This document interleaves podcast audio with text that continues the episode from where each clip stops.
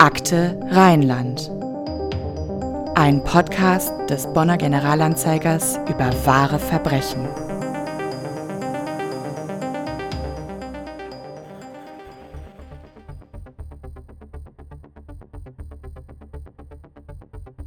Entsetzen und Fassungslosigkeit sind die Reaktionen auf das, was in Siegburg geschehen ist. Ein junger Mensch wird stundenlang gefoltert und getötet und niemand bemerkt etwas. Entsetzen und Fassungslosigkeit darüber, dass drei junge Menschen zu derart barbarischer Brutalität fähig sind. Entsetzen und Fassungslosigkeit darüber, dass so etwas überhaupt in einem deutschen Gefängnis unter staatlicher Obhut geschehen kann.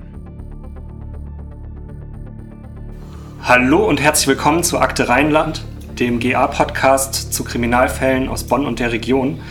Wir haben heute einen ganz besonderen Fall, über den wir sprechen wollen, der bundesweit Schlagzeilen gemacht hat und der als Foltermord in die Geschichte eingegangen ist. Zu Gast haben wir heute Jörg Mannhold. Du ähm, warst oder bist jetzt Leiter des Regionalressorts. Das warst du aber damals noch nicht, stimmt's? Ja, das stimmt. Äh, Hallihallo.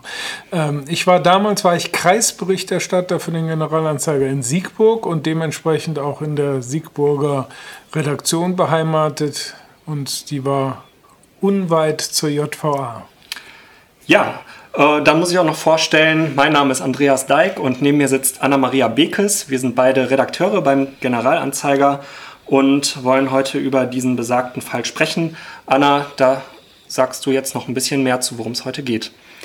Ja, genau. Hallo auch von mir. Ähm, der Begriff Foltermord ist in diesem Fall überhaupt keine reißerische Übertreibung der Boulevardpresse oder so, denn was diese drei Gefangenen der JVA Siegburg ihrem Opfer, ihrem Mitinsassen Hermann H. angetan haben. Das ist nicht anders zu beschreiben als mit dem Wort Folter. Und es kommt dazu, dass es überhaupt gar keinen äußeren Anlass für diese Folter gibt. Ähm, sie wollen kein Geheimnis aus ihm rauskriegen oder ähnliches. Sie haben einfach nur Langeweile und aus dieser Langeweile heraus foltern und töten sie einen Mann, mit dem sie auf engstem Raum zusammenleben. Jörg, du hast das damals quasi hautnah miterlebt, wie wir gerade schon gesagt haben. Die Redaktion Siegburg ist ja nicht weit entfernt von der JVA. Also man fährt aus dem Zentrum dieser Kleinstadt, ähm, der Kreisstadt des Rhein-Sieg-Kreises mit 40.000 Einwohnern, eine kurze Strecke raus, einen Berg hoch, die Luisenstraße und kommt dann zur JVA, der Justizvollzugsanstalt Siegburg. Die gibt es schon seit 1886, wenn auch nicht seit dieser Zeit an der Stelle. Sie hatte viele unterschiedliche Namen und Nutzungszwecke, auf die wir später noch eingehen. Und 2006 ähm, waren in der JVA Siegburg äh, ungefähr 600 Häftlinge untergebracht, darunter eben auch viele junge Häftlinge. Mhm. Jörg, vielleicht kannst du uns eingangs für die Zuhörer, die vielleicht nicht hier aus der Region kommen, sagen, was ist Siegburg für eine Stadt? Also wenn man die kennt, dann denkt man ja jetzt nicht unbedingt an Gotham City oder ähnliches. Ja, Siegburg äh, ja, ist eine 40.000 Einwohnerstadt. Es ist ein Mittelzentrum, wie man so schön sagt. Wir haben da einen, den ICE-Bahnhof. Insofern ist, äh, ist das sozusagen der Anlaufpunkt für viele Leute auch aus Bonn und der Region, äh, da abzufahren. Es ist aber auch, hat aber auch eine, es ist die erste äh, Fußgängerzone in 70er Jahren in Deutschland gewesen. Also äh, das ist auch eine Einkaufsstadt und äh, insofern trifft das, der Begriff Mittelzentrum gut darauf zu und auch das Kreishaus ist da beheimatet. Insofern ist da viel Traffic. Ja, und wir an diesem Tisch haben, glaube ich, alle schon mal in Siegburg gearbeitet. Ähm, eine sehr nette kleine Stadt, in der man wunderbar Mittagessen gehen kann. Aber in dieser harmonischen, hübschen kleinen Stadt ereignet sich dann am 11. November 2006 ein ganz grausames und in Deutschland auch hoffentlich beispielloses Verbrechen. Ähm, Jörg, du hast ja über den Fall Foltermord in der JVA in unserer Zeitung vielfach berichtet. Kannst du dich noch erinnern, wie du davon erfahren hast? Ja, ich kann mich da sehr gut dran erinnern. Äh, wir haben erst, äh, also der Mord ist ja in der Nacht von Samstag auf Sonntag geschehen. Wir haben erst am Montag davon erfahren, und zwar am Montagnachmittag. Ähm, da haben wir eine Pressemitteilung von der Leitung der JVA Siegburg bekommen. Da stand in drei kurzen, knappen Sätzen, dass sich ein Gefangener ähm, das Leben genommen hat, sich aufgeknüpft hat in der Zelle und dass man jetzt äh, prüfen werde, äh, unter welchen Umständen das geschehen ist. Man ist aber von einem Suizid ausgegangen. Genau, und äh, was für mich im, besonders im Nachhinein besonders perfide ist, ist, ähm, dass diese Häftlinge, wenn ich es richtig erinnere, morgens früh selber die Wärter gerufen haben und gesagt haben, hier hat sich, hier hängt einer, hier hängt einer im, im in der Nasszelle an der Tür hing dann der Hermann und ähm, sich ganz traurig und betrübt gegeben haben. Die sind dann auch sehr schnell verlegt worden wegen ihrer großen Trauer und ähm, es stellt sich später raus, dass sie das so geplant haben. Darauf gehen wir aber noch mal ein. Ähm, wir werden erstmal nicht drum herum kommen zu erzählen, was genau sich ereignet hat an diesem 11. November in Haftraum 104. An der Stelle würde ich eine Triggerwarnung aussprechen. Wer ähm, gegen explizite Gewaltdarstellungen allergisch ist, sich das nicht gerne anhören möchte, der könnte ein zwei, drei Minütchen vorspulen. Ähm, es ist, wie schon erwähnt, ein Samstag und ein Samstag ist im Gefängnis ein offenbar ganz besonders trister und eintöniger Tag oder insgesamt das Wochenende. Äh, da wird anscheinend das Abendessen schon morgens mit dem Frühstück ausgegeben. Also vor diesen Gefangenen dehnt sich dann der ganze Tag aus und sie müssen schauen, was sie mit ihrer Zeit anfangen. In Zelle 104 sitzen vier dieser jungen Männer, sehr junge Männer. Das sind Hermann H., das spätere Opfer, 20 Jahre alt, Pascal I., 19 Jahre alt, Danny K., 17 Jahre alt und Ralf A., der älteste mit 21 Jahren. Und sie spielen Karten und fangen dann damit an, dem Hermann Schläger auf die Finger zu geben. Und ich lese jetzt einfach vor, was sie dann noch tun. Die packen Seife in ein Bettlaken, Bettlaken und verprügeln ihn damit. Sie schlagen ihm damit auf die Füße, stellen damit irgendeine Filmszene offenbar nach. Hermann muss den anderen die Füße lecken. Ähm, Pascal muss er sogar oral befriedigen. Er muss Salzwasser trinken, Urin trinken, Zahnpasta essen. Er muss sein eigenes Erbrochenes essen und er wird mit einem Besenstiel vergewaltigt. Und diese ganze unbeschreibliche Folter dauert zwölf Stunden lang, bis er dann stirbt. Ja, unfassbare Szenen, die wir da schildern. Aber in dem Moment, als diese Meldung ja erstmal auf deinem Tisch lag, war das alles noch gar nicht bekannt. Ähm, meine Frage ist, wie geht man erstmal mit so einer Meldung um? Ähm, ist das Alltag in einer Redaktion? Wird man da stutzig? Vielleicht kannst du noch mal schildern, wie diese Meldung erstmal bei dir aufgeschlagen ist und was du daraus gemacht hast. Ja. Also grundsätzlich ist es so, wir berichten ja nicht über Suizide in der Regel, ähm, weil es wissenschaftliche Untersuchungen gibt, psychologische Untersuchungen, dass das äh, selbstmordgefährdete Menschen noch animiert, äh, sich das Leben zu nehmen. Deswegen verzichten wir in der Regel darauf, darüber zu berichten, wenn sich jemand das Leben genommen hat. Es sei denn, es gäbe Gründe, das doch zu tun, weil es halt viele mitbekommen haben oder es hat große Auswirkungen in der Öffentlichkeit gehabt. In dem Fall war ich tatsächlich hin und her gerissen. Ich habe diese Meldung vor mir liegen gehabt und dachte, hm, äh, Suizid äh, in der JVA dürfte kaum einer mitbekommen haben. Ich war mir unsicher. Ich habe deswegen mit unserer erfahrenen Gerichtsreporterin gesprochen und bei der schrillten sofort alle Alarmglocken, weil sie sagte, äh, ein junger Mensch eingesperrt in der JVA, äh, da hat der äh, Staat auch eine besondere Fürsorgepflicht. Äh, da geht es nicht nur darum, dass da irgendjemand anders mit beteiligt gewesen sein könnte, sondern dass eben auch einfach die Haftbedingungen dazu geführt haben können. Also äh, das sollte man mit größter Akribie überprüfen, unter welchen Umständen das geschehen ist. Und äh, daraufhin bin ich dann in die Recherchen eingestiegen. Das war, ja, wie gesagt, das war äh, montags nachmittags, schon zu einer Uhrzeit, wo es auch gar nicht so einfach war, da nochmal weiterzukommen. Und äh, an dem Tag selber äh, habe ich zwar den Leiter der äh, JVA mit Mühe und Not noch bekommen, ähm, es war aber unterm Strich nicht viel mehr herauszubekommen, als dass es sich dabei um einen Suizid handeln sollte. Nichtsdestotrotz, wir haben darüber berichtet, weil es eben eine ganz besondere Situation war und man doch das Gefühl haben konnte, äh, da ist, wird noch was zu berichten sein.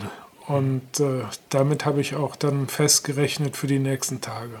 Hattest du denn damals schon das Gefühl, da wird gemauert oder äh, ist es schwer, da an Informationen zu kommen oder vielleicht auch, da stimmt was nicht?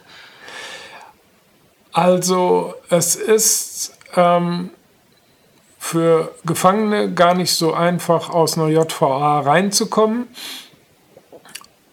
Und Raus. es ist fast genauso schwierig, rauszukommen. rauszukommen. Und es ist fast gar nicht äh, genauso schwierig reinzukommen, sozusagen, äh, um da irgendwo Einblicke zu bekommen.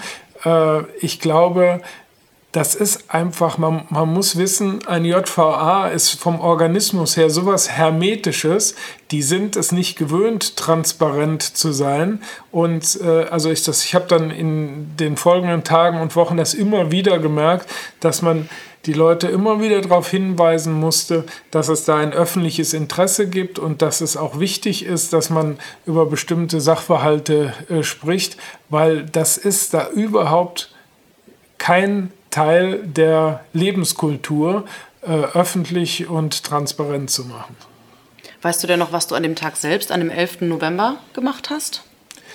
Ja, das ist äh, gut, dass du danach fragst. Das äh, erinnere ich eigentlich immer, denn das war mein Geburtstag und ich war mit meiner Familie, mit Oma, Opa, Kindern, Frau, waren wir im Kölner Zoo.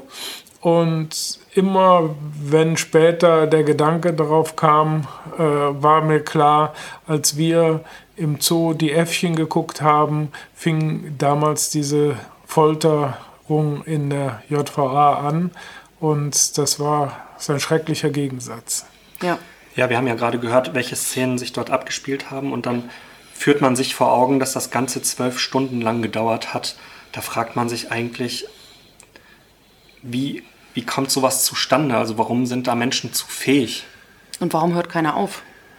Ja, ich, also das ist auch, ich sag mal, äh, wenn, man, wenn man Abstand zu der speziellen Sache nimmt, ist es auch psychologisch ganz interessant zu gucken, was ist da passiert, wie hat sich das gesteigert. Hatte man von vornherein äh, vor, denjenigen umzubringen oder war das eher eine fixe Idee, die so vorbeigeflogen kam und äh, hat, hat sich das am Ende dahin entwickelt, äh, dass es dann am Ende einfach so geschehen ist und sozusagen die letzte Konsequenz war, die man mit dem man da den Schlusspunkt setzen konnte. Mein Eindruck war, nach allem, ich habe es ja die ganzen, auch bis, bis äh, zum Prozess verfolgt und bis zum Urteil, äh, ich glaube schon, dass äh, man ihm wehtun wollte und ihn vielleicht sogar quälen wollte,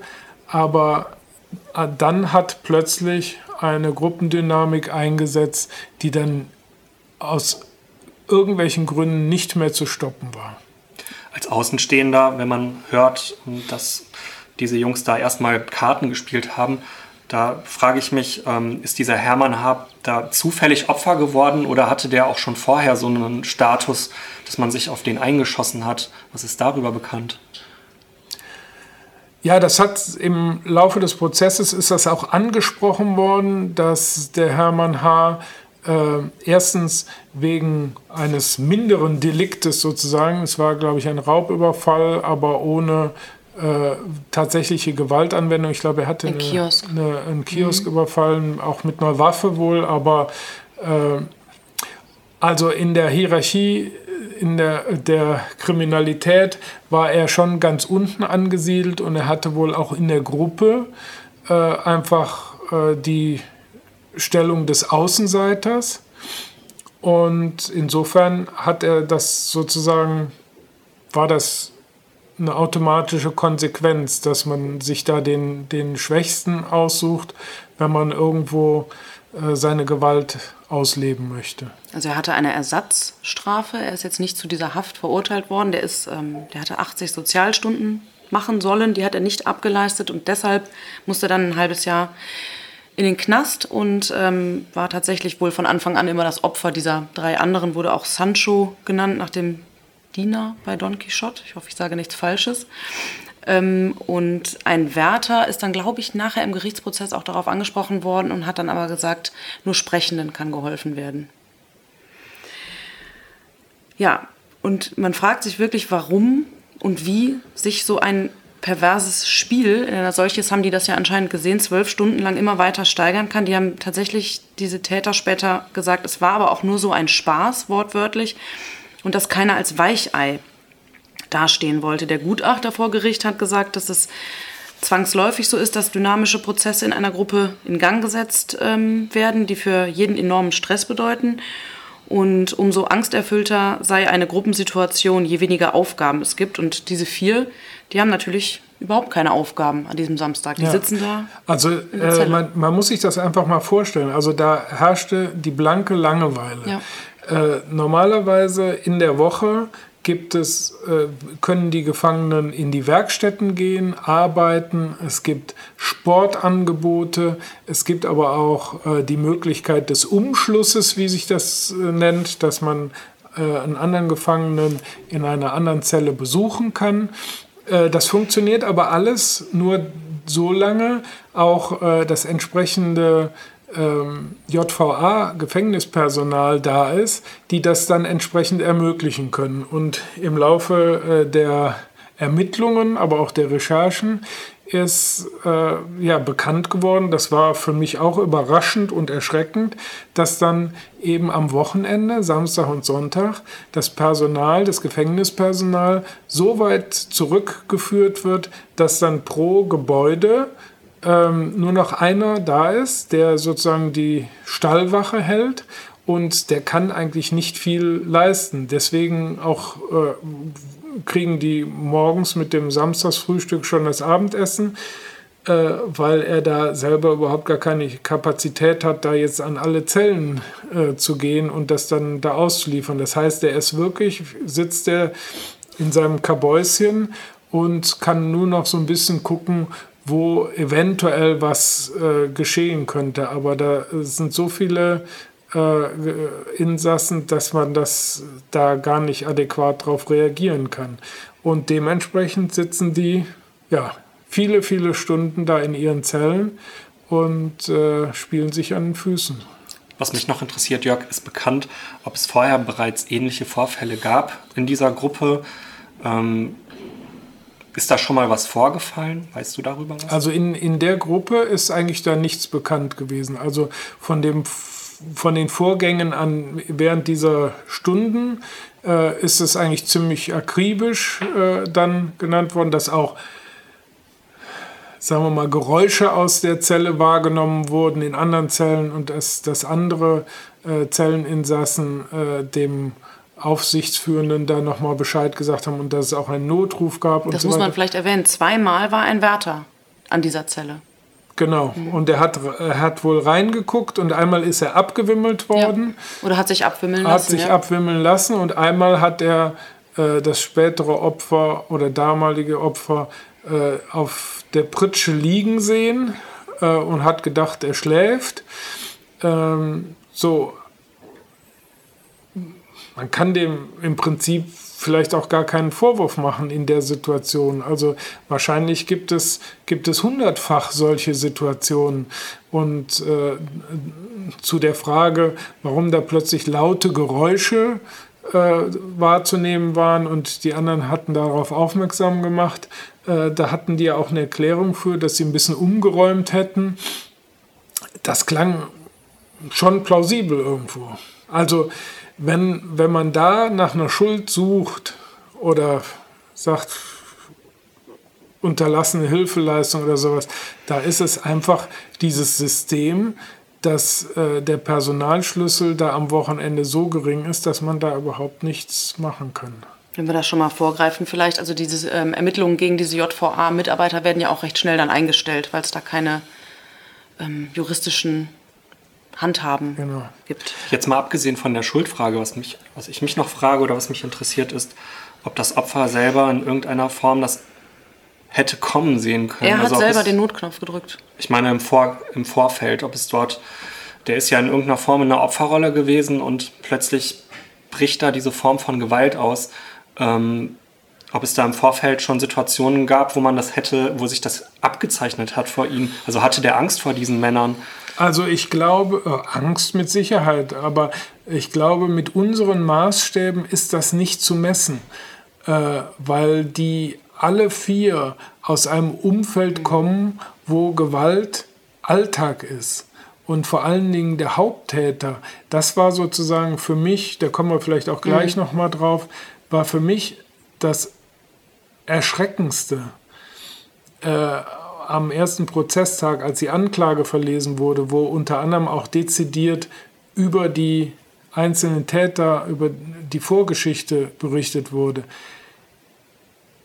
Da hat man gesehen, dass dieser Mensch wird niemals ein Leben führen können nach bürgerlichen Maßstäben, wie wir es uns irgendwie vorstellen, weil er hat das von Anfang an äh, nicht gekonnt und nicht getan und äh, man hat an allen möglichen Stellen versucht, da zu helfen oder ihn auf den Pfad der Tugend zurückzubringen und es hat, er war immer so weit davon entfernt, dass, also das ist ja, das ist eine, eine, menschliche, eine große menschliche Frage. Kann man Menschen durch Strafe, durch Wegsperren, durch Therapie oder irgendwie sowas in ein Leben bringen, das so wie wir es uns nach menschlichen Maßstäben vorstellen. Äh, und das, das war bei dem eigentlich es aussichtslos. Da kommen wir auf jeden Fall gleich nochmal drauf zu sprechen. Du meinst den Pascal I., ja. den Haupttäter. Ähm, um nochmal zur Tat ein letztes Mal zurückzukommen. Ähm, das endet dann so, der Hermann wird dann letzten Endes weggehängt, wie sie das nennen. Also sie wollen seinen Suizid vortäuschen, was ihnen ja dann zunächst auch gelingt. Und die Entscheidung dafür, die fällt beim Sportschau gucken, berichten die dann nachher vor Gericht, die Täter. Der Hermann, der sei ja schon ziemlich verbeult gewesen und sie hätten dann eine Pro- und Kontraliste angefertigt, was spricht für seinen Tod und was dagegen. Also das ist so ekelhaft und perfide, ähm, das kann man sich kaum vorstellen. Und äh, ganz besonders grausam finde ich, dass die sechs Versuche brauchen, bis der letztlich tot ist. Also erstmal schnüren die Kabel aneinander und versuchen ihn damit zu erhängen oder aufzuhängen. Das misslingt dann viermal. Dann machen sie das mit Bettlaken. Das geht dann ein fünftes Mal schief. Dann darf er noch eine Zigarette rauchen und soll von seinen Nahtoderfahrungen erzählen. Und beim sechsten Mal ist er dann sozusagen erlöst, kann man vielleicht fast schon sagen, und ist ähm, tot. Vorher haben sie ihm noch aus der Bibel vorgelesen, weil man das ja so macht, wenn einer stirbt. Also was, was mich an der Schilderung auch besonders frappiert eigentlich ist, man merkt, die sind hemmungslos, ja. die sind primitiv, äh, die haben auch keine große Bildung, aber, aber dass sie tatsächlich hingehen und eine Liste machen, ja. diese Pro- und Kontraliste, also ich finde, da, da muss man ja erstmal drauf kommen. Also äh, aus dem kulturellen Umfeld, aus dem die stammen, mhm. ist das, glaube ich, kein, äh, kein eine normale kulturelle Handlung. Deswegen, das hat mich am meisten gewundert, dass sie tatsächlich diese Pro- und Kontraliste machen. Mhm. Ja, und nicht nur das, also die sind ansonsten auch sehr überlegt, denn sie überlegen sich ja dann so eine Art Psychotour, kann man das, glaube ich, nennen. Also sie, sie täuschen ihre eigene Traumatisierung vor. Die rufen dann am nächsten Morgen, frühmorgens, ähm, um Hilfe und Hilfe. Und hier hat sich jemand aufgehängt in dieser Nasszelle. Ich glaube, der hing da an der Tür, der Hermann. Und ähm, werden dann sofort in eine andere Anstalt verlegt, geben sich ganz, ganz niedergeschlagen und traurig, lassen sich noch von äh, jemandem, ich glaube, einem, einem, Gefängniswärter, ein, ein trauriges Lied auf der Gitarre vorspielen. Ähm, also es ist wirklich perfide, wenn man sich das vorstellt. Wenn ich mal fragen darf, was war denn letztendlich der Antrieb dafür, das Opfer zu töten? War das, ähm, um die Taten zu verschleiern oder war das pure Mordlust? Vielleicht kannst du dazu etwas sagen, Jörg.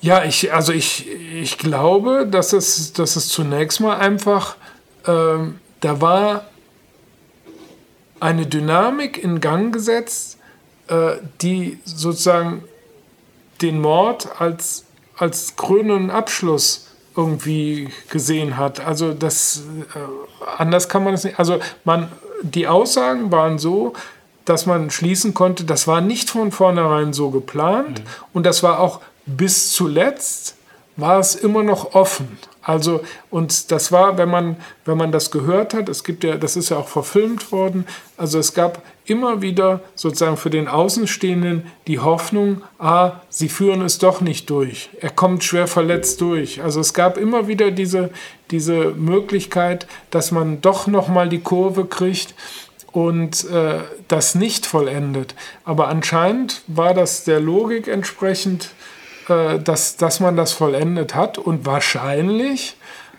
hat man es dann auch als Möglichkeit gesehen, es dann zu verschleiern und äh, es als Selbstmord darzustellen. Wobei ein Selbstmord in einer kleinen Zelle, äh, ich war auch äh, infolgedessen öfter mal in der JVA Siegburg und habe mir auch die Zellen angeguckt. Das kann man sich auch mit normalem Maßstab nicht vorstellen, wie eng diese Zellen sind. Das ist mehr oder weniger eine Besenkammer. Ähm, also wenn man alleine auf dem Gang steht und sieht, wie eng beieinander diese Türen sind, da weiß man auch, wie eng diese Zellen sind. Und äh, glaubhaft zu machen, dass sich einer äh, aufhängt mhm. und man ihm nicht helfen konnte, wenn vier Leute da in so einer Zelle sind, das, das kann eigentlich gar nicht sein. Also so blöd konnten sie eigentlich nicht sein, dass, mhm. dass sie davon ausgingen, dass man das, dass man das meinen, äh, glauben könnte. Auch wenn die JVA es dann so vermeldete, es kam dann aber doch recht schnell heraus, dass Hermann sich nicht selbst umgebracht hat, oder?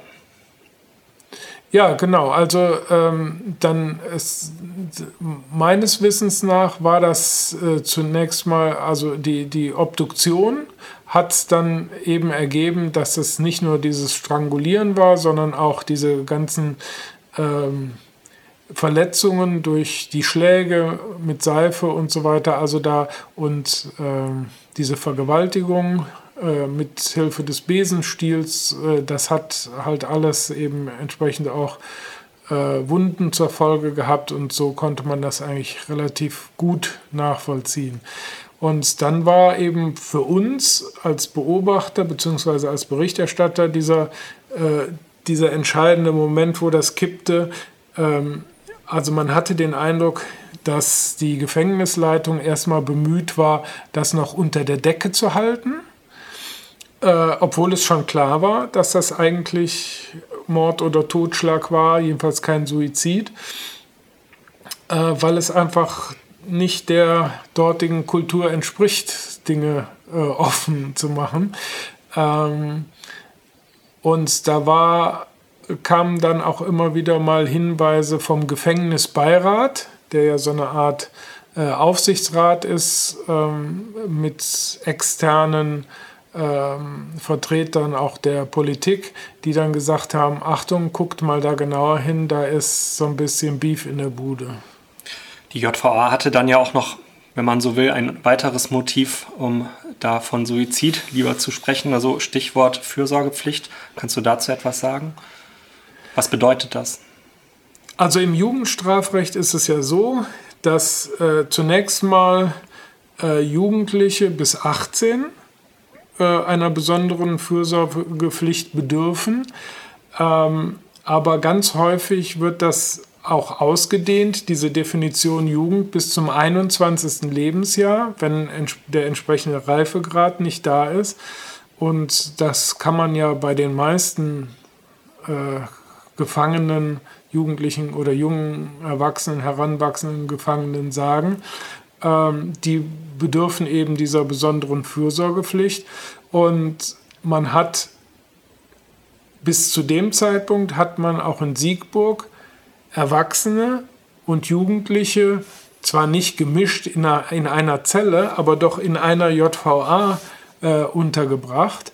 Und auf, nach diesem Vorfall ist das strikt getrennt worden. Das hat also auf, äh, auf äh, juristischer Ebene und Justizebene hat das eine große Veränderung im Land gebracht, denn dann mussten plötzlich Jugendgefängnisse gebaut werden und äh, jugendliche Strafgefangene dann extern untergebracht, um eben dieser besonderen Fürsorgepflicht gerecht zu werden.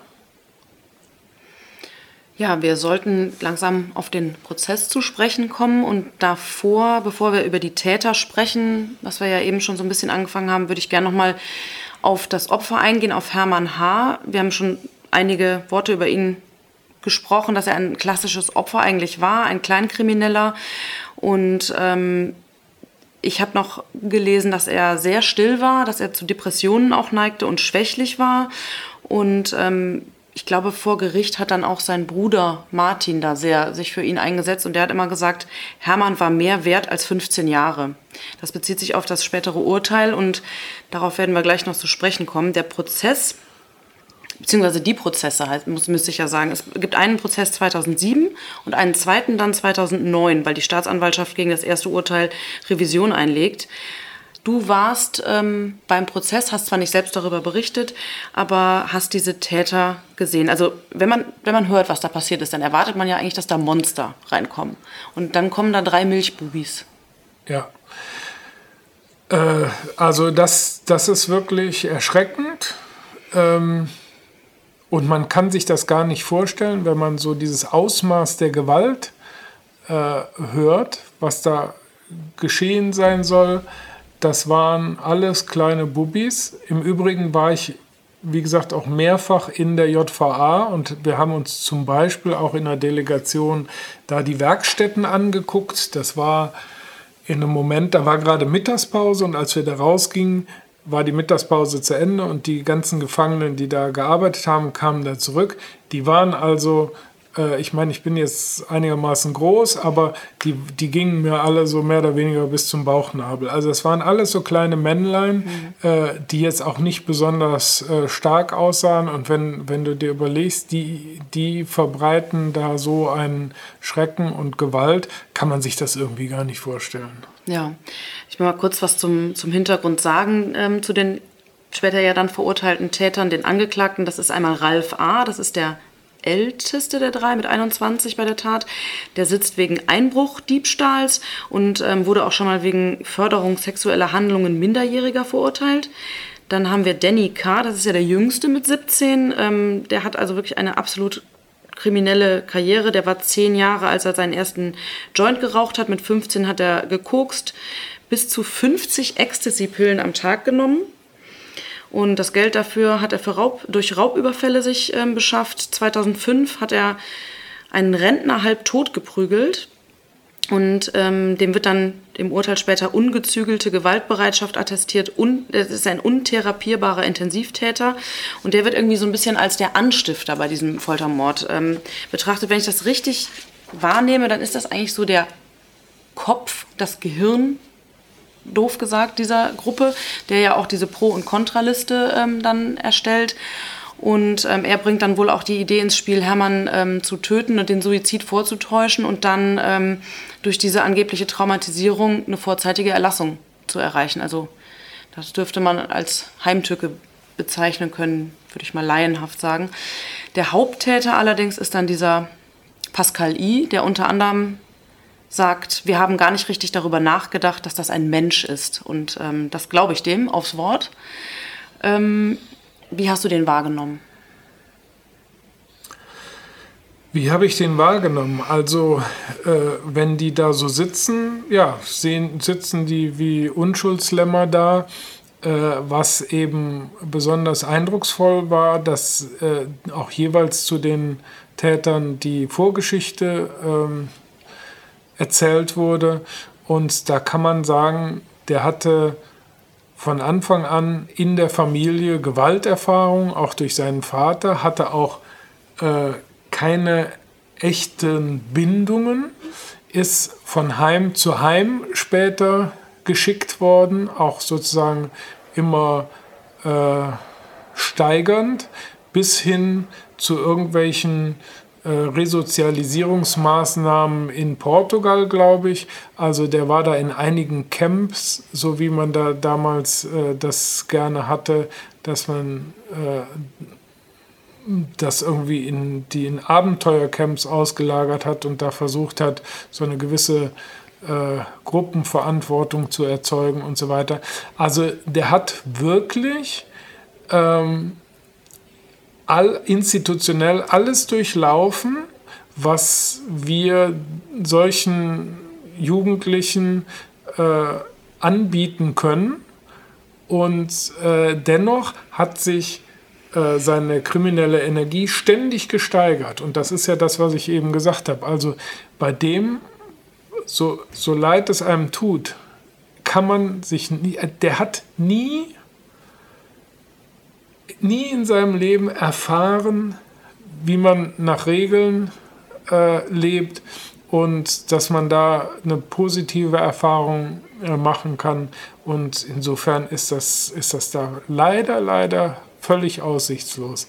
Und da ich, das, das finde ich so erschreckend, dass es solche Leute gibt, wo man einfach sagen muss, das, das gibt nichts. Hm. Ja, den Eindruck hat man. Also wenn man das nochmal ein bisschen konkretisieren will, der ähm, hat wohl als kleines Kind, also im Schul, im Grundschulalter schon andere Kinder bedroht, verprügelt, traktiert. Der scheitert natürlich gnadenlos in der Schule, klar. Der hat Tiere getötet, Autos zerkratzt. Der hat ähm, in, im, mitten im tiefsten Winter einen kleinen Jungen in einen Teich geschmissen. Dann hat er seinen eigenen Kot mit dem Hintern an der Scheibe eines Ladens verrieben. Also ein komplett verkorkster Typ offensichtlich. Der Vater Alkoholiker verprügelt, die Mutter, ich weiß nicht, ob das Kind auch verprügelt wurde, die Mutter anscheinend sehr ja. schwach und ähm, will da nie irgendwie eingestehen, dass ihr Pascal an irgendwas eine Schuld hat. Also da, da scheitert alles. Der war auch in der Psychiatrie und vor Gericht soll der dann wirklich die ganze Zeit da auch rumge rumgefeixt haben, rumgegrinst und, und ähm, völlig empathielos gewirkt haben. Er ist übrigens ähm, bereits Vater. Also in diesem November 2006 wird er Vater im Monat dieses Foltermordes. Und er hat so eine ganz komische Beziehung mit einem sehr viel älteren Mann, der sich Jost nennt. Und ähm, der spricht später mal mit Reportern des Stern. Ähm, dieser Jost scheint sein Geldgeber zu, zu sein und sein Vertrauter, dem schreibt er Briefe aus dem Knast. Und wenn man diese Briefe liest, also das ist wirklich kaum, kaum kaum zu lesen. Dieses, das ist gar kein Deutsch, was er da schreibt. Also hm. ganz, ganz bitter. Wenn man da so als Gerichtsreporter so einen Prozess verfolgt und dann auch diese unfassbaren Gewaltschilderungen mitbekommt, Jörg, ähm, man hat ja gleichzeitig die Aufgabe darüber, distanziert und neutral Berichterstattung zu leisten. Wie, wie geht man damit um als Reporter? Also das nimmt einen doch innerlich auch irgendwie mit, was man da hört. Ja, weil es, weil es einfach an, an grundsätzliche Fragen rührt, klar. Äh, das muss man halt irgendwo äh, insofern ausfiltern, als man äh, versucht, das, was da konkret passiert ist, rüberzubringen und irgendwo die, ja, nur versucht zu klären, wie konnte das in diesem Moment geschehen. Und die Einzelheiten jetzt der Vorgeschichte und auch die Einzelheiten der, äh, dieser Folterarie äh, muss man, wenn man nicht für die Boulevardmedien arbeitet, ja auch im Einzelnen gar nicht so hm. transportieren, zum Glück. Hm. Ja, also wie ich schon gesagt habe, da sitzt allem Anschein nach ein ziemlich verkorkster Mensch da auf der Anklagebank, neben den beiden anderen natürlich. Ähm, der Pascal I. soll sich bei der Folter auch durch besonders grausame und brutale Taten hervorgetan haben, auch bei den, vor allem bei den Vergewaltigungen. Der Richter siedelt ihn dann auch auf der untersten sittlichen Stufe an und Entsprechend groß ist die Überraschung, als dann das Urteil gesprochen wird. Am 4. Oktober 2007, das erste Urteil, muss man sagen. Der Danny K. bekommt zehn Jahre Haft, das ist die Jugendhöchststrafe.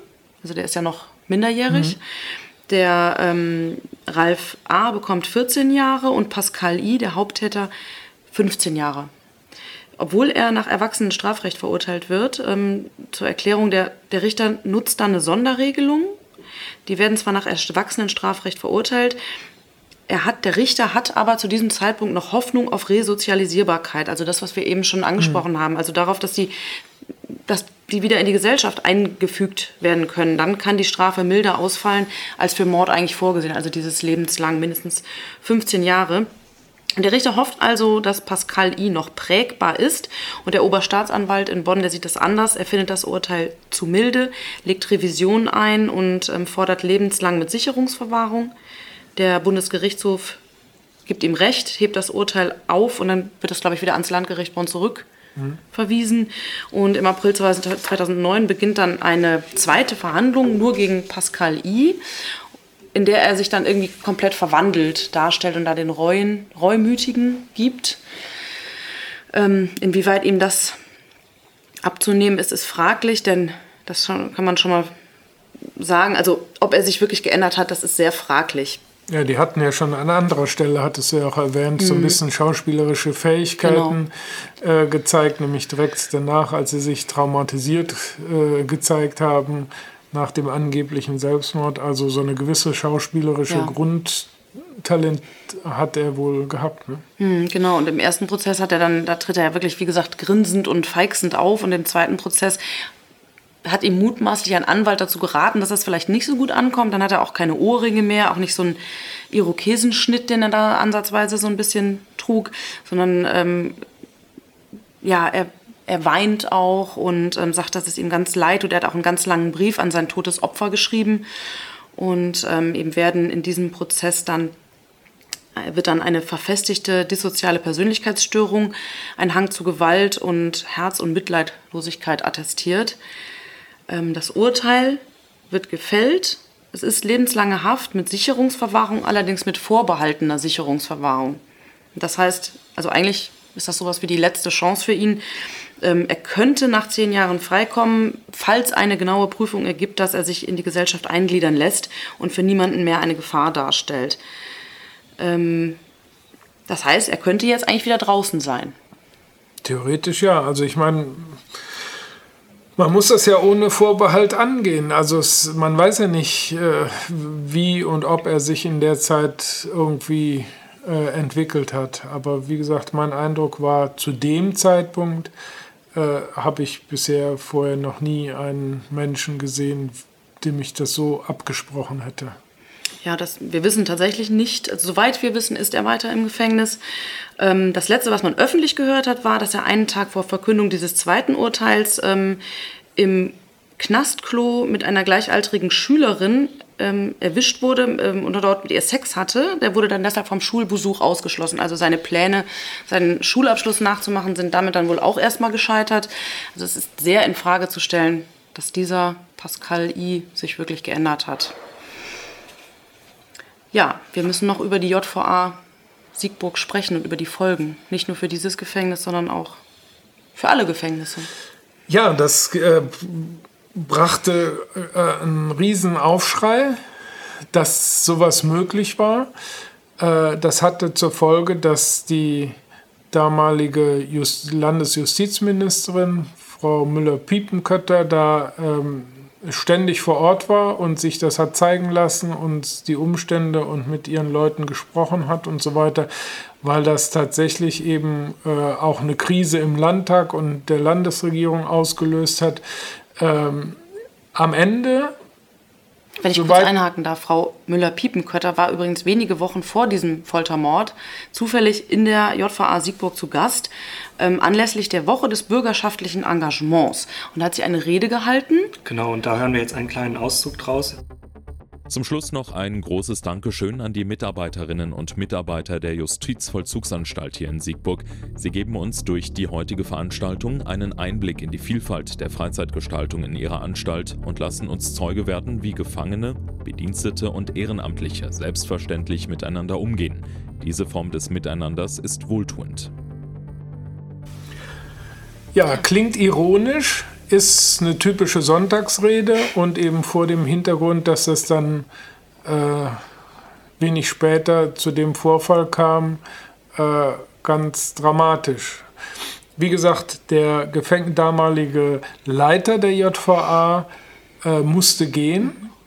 Aber Frau Müller-Piepenkötter musste nicht gehen. Frau Müller-Piepenkötter musste nicht gehen. Es gab einen Nachfolger und es gab eben äh, verschiedene Grundsatzbeschlüsse.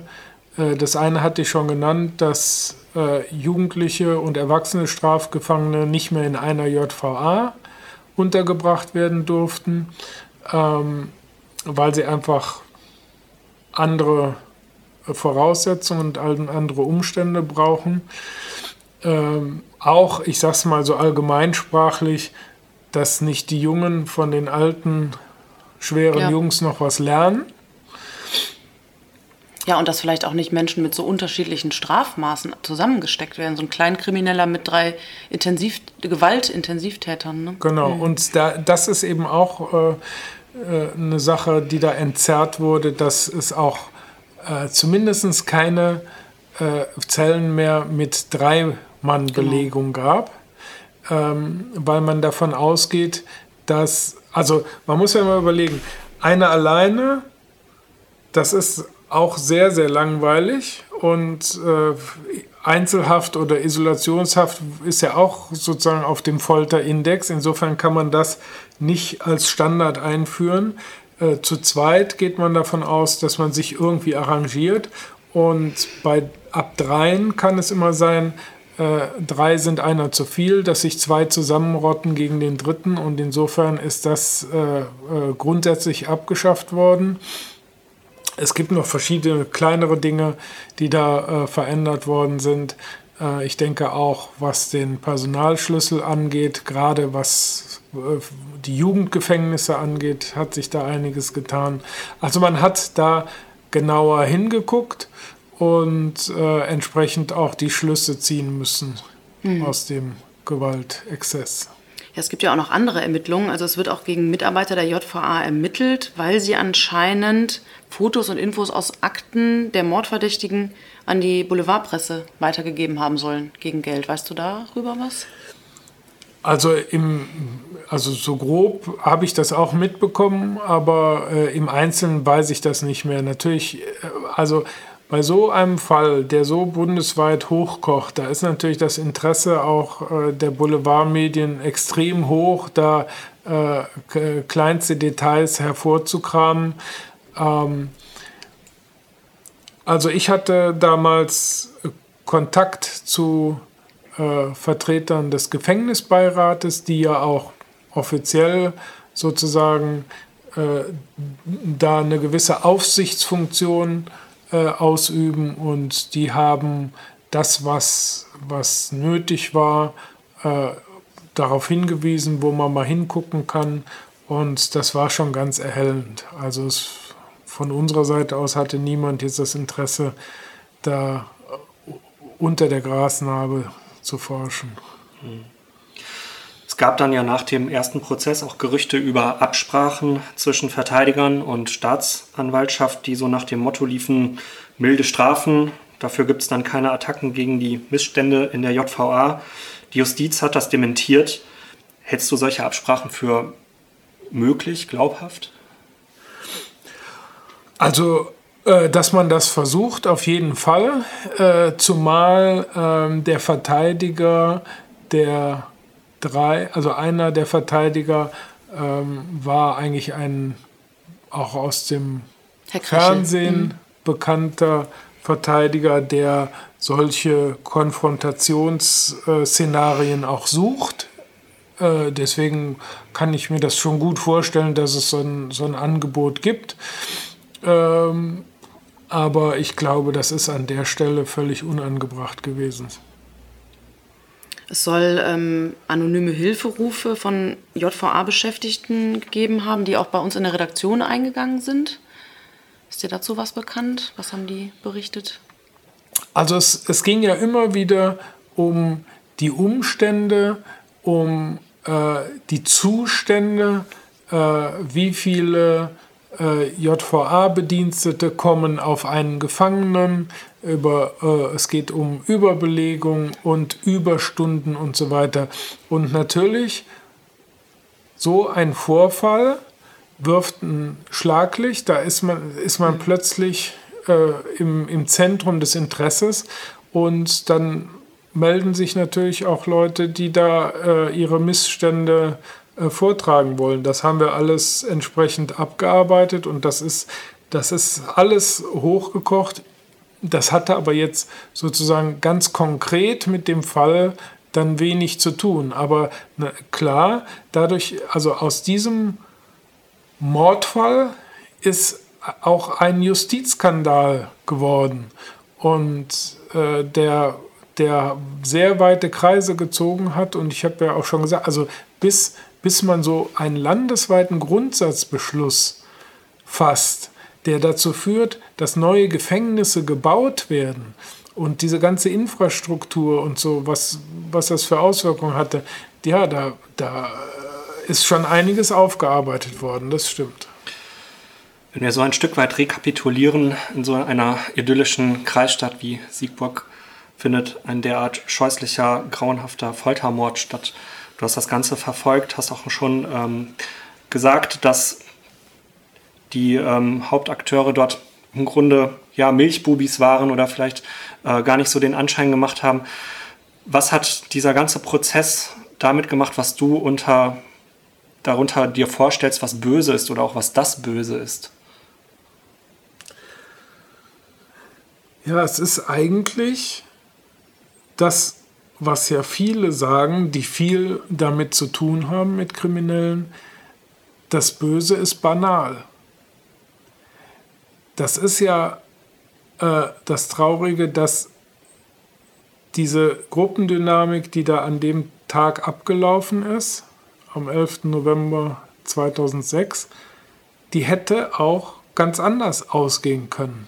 Aber sie hat sozusagen den schlimmstmöglichen Verlauf genommen. Aber es hätte an jeder Stelle, äh, hätte man das auch unterbrechen können. Und je nachdem, welcher Gedanke wem der Protagonisten da gerade gekommen wäre, hätte, hätte es auch sein können, dass er überlebt hätte. So, das heißt, es ist absolut banal, wenn man jetzt nach, nach äh, in, die, in die tiefen Ursache äh, geht und äh, erforschen will, ist das ein notwendiger äh, Vorgang gewesen oder hätte, äh, auf welche Weise hätte man es verhindern können und so weiter.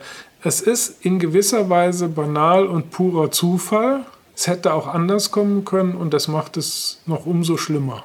Mhm. Immer wieder gibt es ja auch ähm, international Vorfälle, aber ähm, auch andere ähm, wo auch Wärter beispielsweise übergriffig werden. Ich denke ja jetzt auch an den Irak, äh, in dem US-Soldaten irakische Gefangene gefoltert haben. Siehst du da Parallelen zu? Also ist das etwas, was aus den Menschen so herausbricht oder braucht es da irgendwie vielleicht auch irgendwo eine, eine Vorneigung zu, damit jemand dazu fähig ist? Oder sind wir alle dazu fähig? Ich glaube im Prinzip äh, ist der Mensch vom Wesen her so angelegt, dass er im Prinzip dazu sind alle fähig. Aber man muss eben auch sagen, und das ist, glaube ich, auch eben ein Schluss oder, oder ein, eine Konsequenz aus diesem Vorgang, so eine Justizvollzugsanstalt ist ein ganz eigener Organismus. Da, äh, da sind viele Gefangene drin, mehrere hundert, da sind aber auch viele Bedienstete drin, in unterschiedlichen ähm, Jobs. Das sind ja nicht nur die äh, Aufseher, das sind ja auch Ärzte, Pfleger, äh, keine Ahnung was, äh, Putzfrauen und so weiter. Äh, das ist also quasi eine ganz eigene Stadt, die aber eben die Besonderheit hat, die ist total abgeschlossen, hermetisch. Und da gelten ganz eigene Gesetze. Und diese Gesetze sind andere Gesetze oder sagen wir mal pervertierte Gesetze, viel extremere Gesetze, als sie bei uns im Alltag sind. Und ich glaube, keiner von uns kann sich vorstellen, was es mit ihm und seiner Persönlichkeit macht, wenn er durch welche Situation auch immer in der Lage oder in die Lage versetzt ist, da mehrere Jahre sich aufhalten zu müssen. Das kann man aus dem normalen Leben überhaupt nicht abstrahieren. Wenn man da jetzt die ganze Zeit gemobbt wird oder mhm.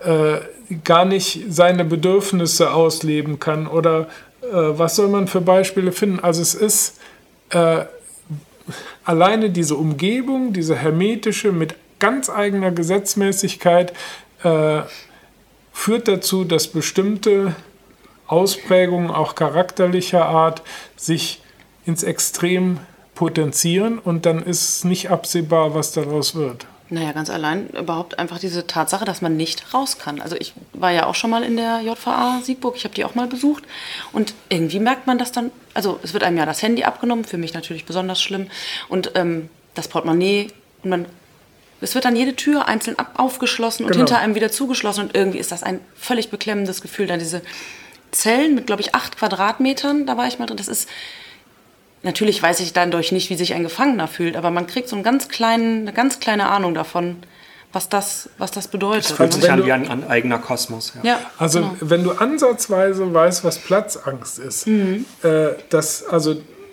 die Tür vor dir wird aufgeschlossen, Genau. die wird hinter dir wieder zugeschlossen, die nächste wieder auf. Wenn da jetzt irgendwas ist, es brennt was oder sowas, dann müsstest du fünf bis zwölf Türen öffnen, um da überhaupt flüchten zu können. Dir müssten Leute die kennst Türen du, öffnen, Das ja. kennst du im normalen Ja. Leben gar nicht.